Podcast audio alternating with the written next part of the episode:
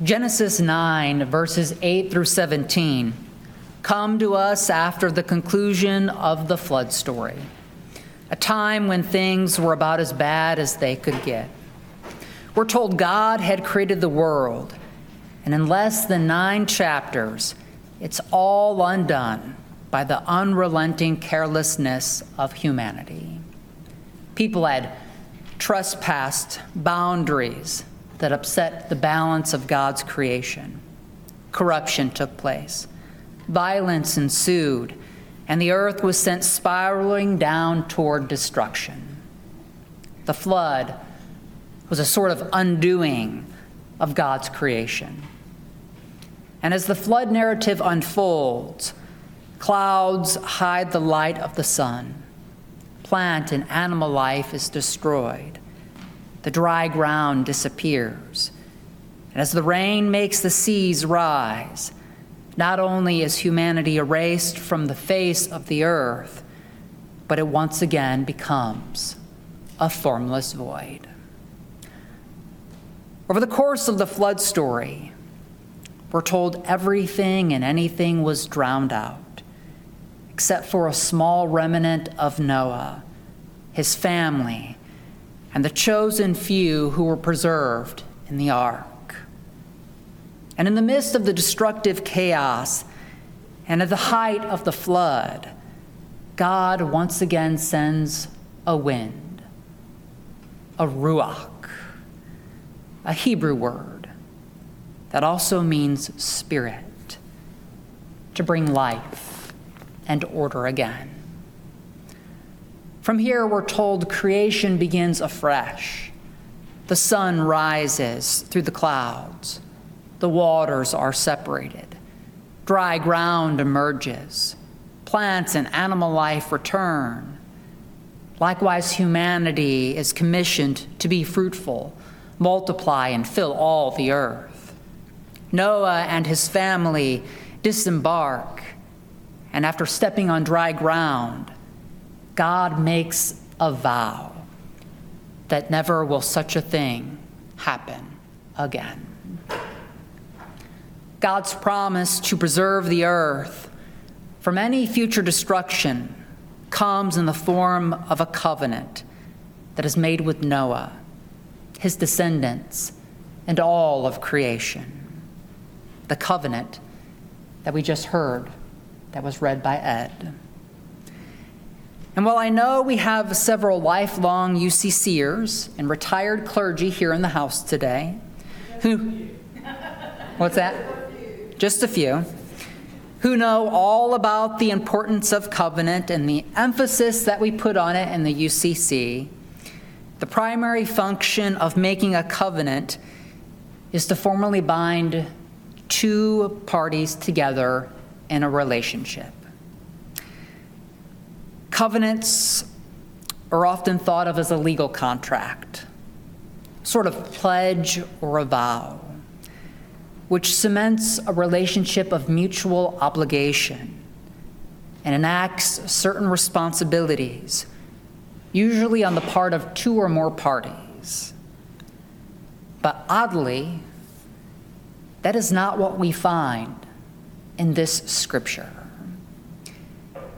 In contrast to the many other covenants we see, this covenant with Noah and all of creation is very one sided.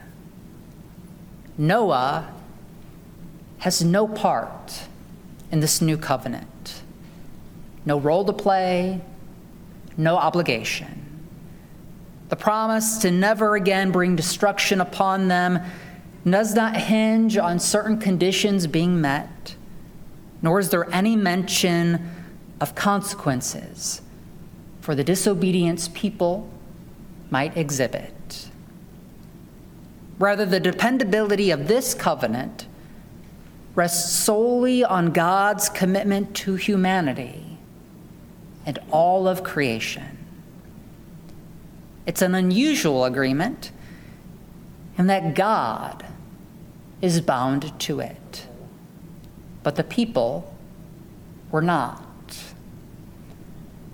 The covenant will stand forever, we're told, regardless of what people do. And that's kind of weird to hear, considering this whole chain of events that led to the flood started because of what people did do. Something's changed for God, if you haven't noticed. And there's a lot of shocking things in this story. It's shocking that all of people on earth were eradicated. It's shocking that just a select few were spared. But I think what's really shocking is that since this covenant was made with God, humanity has seemed hell bent at every turn on returning to the evil and unrelenting carelessness of the earth that got them there. And we could certainly research and pinpoint times throughout history where humanity was living in some of its least promising moments, as we talked about this morning in our Sojourners group. But I think all we really need to do is visit any major news website or turn on the evening news to see stories of violence and corruption ecological exploitation and environmental degradation that are happening among us in this world today. It's hard not to notice the consequences of the decisions that resulted in the flood are in many ways decisions still being made today. And while we've received a promise that God will never again destroy the earth, humankind seems so bent on the ruin of God's creation. Scientists tell us human activity is the primary driver of climate change. And beginning in the mid to late 19th century, it began pushing the effects of greenhouse gases in our atmosphere to new levels. And the result has been a planet that's warmer right now than at any other point in human history and getting even warmer. And in turn, global warming has dramatically altered weather patterns, leading to extreme heat, droughts, flooding, intense storms, and rising sea levels. Right now, we're told atmospheric concentrations of greenhouse gases like carbon dioxide, methane, and nitrous oxide that come from continuous transportation use, the burning of coal, natural gas, and other fossil fuels are the highest they've been in over 800,000 years. By continuously pumping these gases into the air, we've raised the Earth's average temperature by about one, not by about, by about 1.9 degrees during the 20th century. And it's important to note that while climate change affects everyone in some way, it doesn't do so equally all over the world, people of color, color and those living in marginalized communities bear a much larger burden, despite the fact that these communities play a much smaller role in warming the planet. Over the last month, we've seen stories shared in the news that we've lost an estimated 1,900 square miles of glacial ice in Greenland over the last four decades. We've heard that it's an area roughly the size of Delaware. And con- concerning because the more ice that melts, the more sea levels rise, sucking up coastlines and changing ocean patterns. We've heard that the underground heat from climate change is causing major cities like Chicago to sink beneath its feet, threatening its infrastructure. We've heard that while snowstorms have pounded much of the northern U.S., monitoring stations that are, are reporting more than 90% below the normal median they would expect for this time of year. We've heard that the frigid temperatures we just experienced last month led to scores of sea turtles being found dead on the shores of North Carolina. And as we witness humanity fail to accept its limits, plunder the earth's resources, and fail to care for it in sustainable ways, creation has suffered those consequences. And perhaps God knew if it was depending on us, we were going to let God down. So in this scripture, we see God change strategy. The flood didn't seem to coerce humanity to change its ways. And since we seem so unwilling to do so, God decides to take a new direction. We see God decide if it wants to stay in relationship with creation, then God must change. God must turn from punishment to forgiveness, from frustration to patience, from anger to love for us, despite the knowledge that we may never change. What we witness in the scripture is God's changed over the course of the flood for the sake of humanity and all of creation. The God who's offered this covenant does so as a lover, grieved to the heart at their beloved's destruction, yet is still willing to seek reconciliation. God binds itself to humanity and all of creation in a new and different way and by binding itself to the fate of humanity, God becomes inherently invested, deeply vulnerable, and even exposed to what we might do. And its love for us, God chooses not to sit back oblivious to the fate of humanity but chooses instead to be in genuine relationship with us. A relationship that is now subject to the hope, disappointment, joy, and even grief of what we might do. And a sign of this new relationship and covenant with us is God's rainbow promise.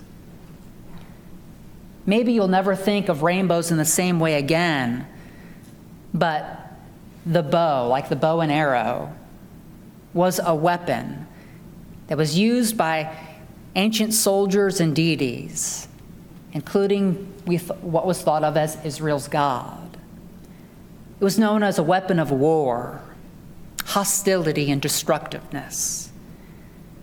And that we're being told in this scripture that the bow is going to be suspended in the clouds means that God has made a gesture of disarmament.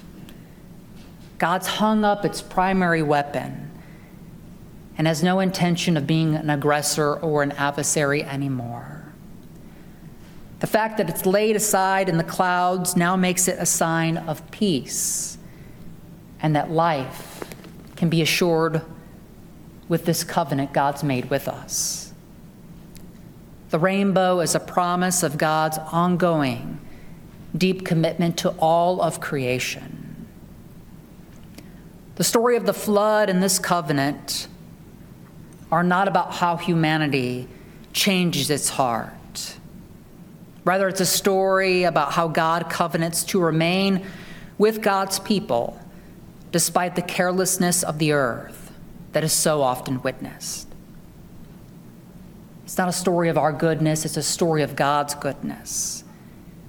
That God makes and keeps its rainbow promise to love us and care for us, even when we don't keep ours.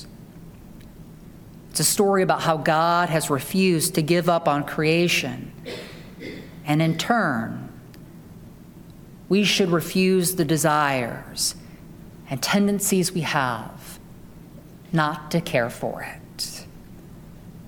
This rainbow promise is an invitation that since God has changed its relationship to us, we can and should change our relationship to creation.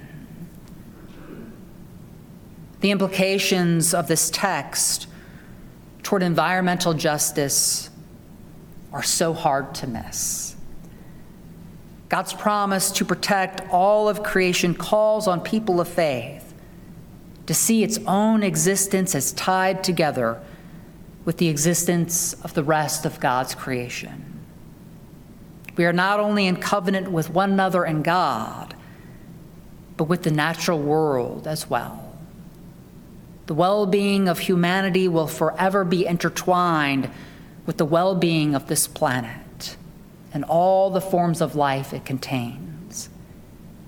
What this passage does is it invites us to reconsider our relationship with each other and indeed with all of creation. That our destruction is tied to environmental destruction. That we are both the cause of the planet's potential failure, and we are also its hopeful savior. We just began Lent, and Lent is a season of the church that calls us to repentance.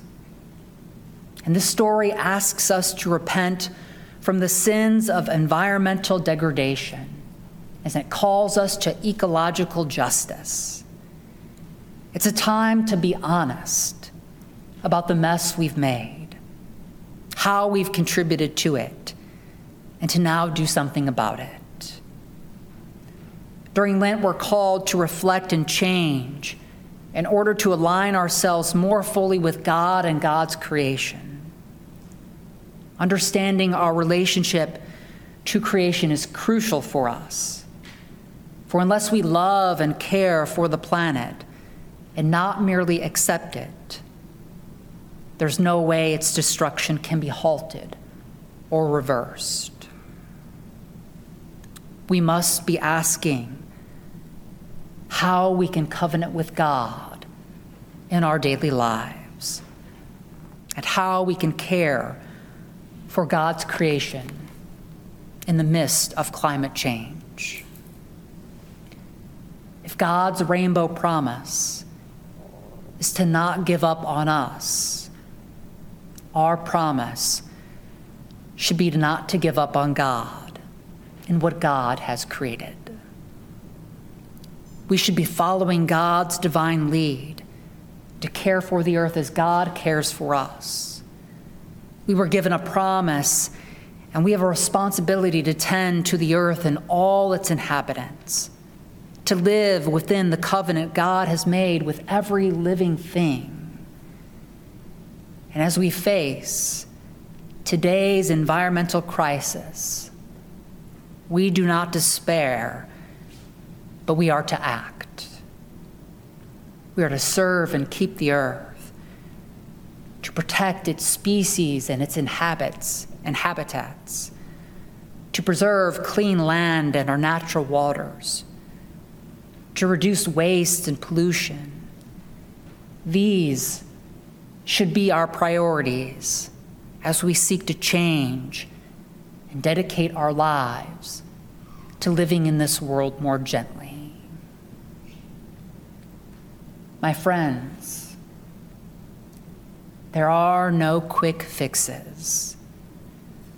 But with God's rainbow promise, we can fix anything. We are being called to partner with our Creator for the renewal of all creation and the preservation of this earth. A new tomorrow awaits us. And while God's love and care for all of creation remains forever intact, the question God has been asking us all throughout history and in this present moment is Will you join me? Amen.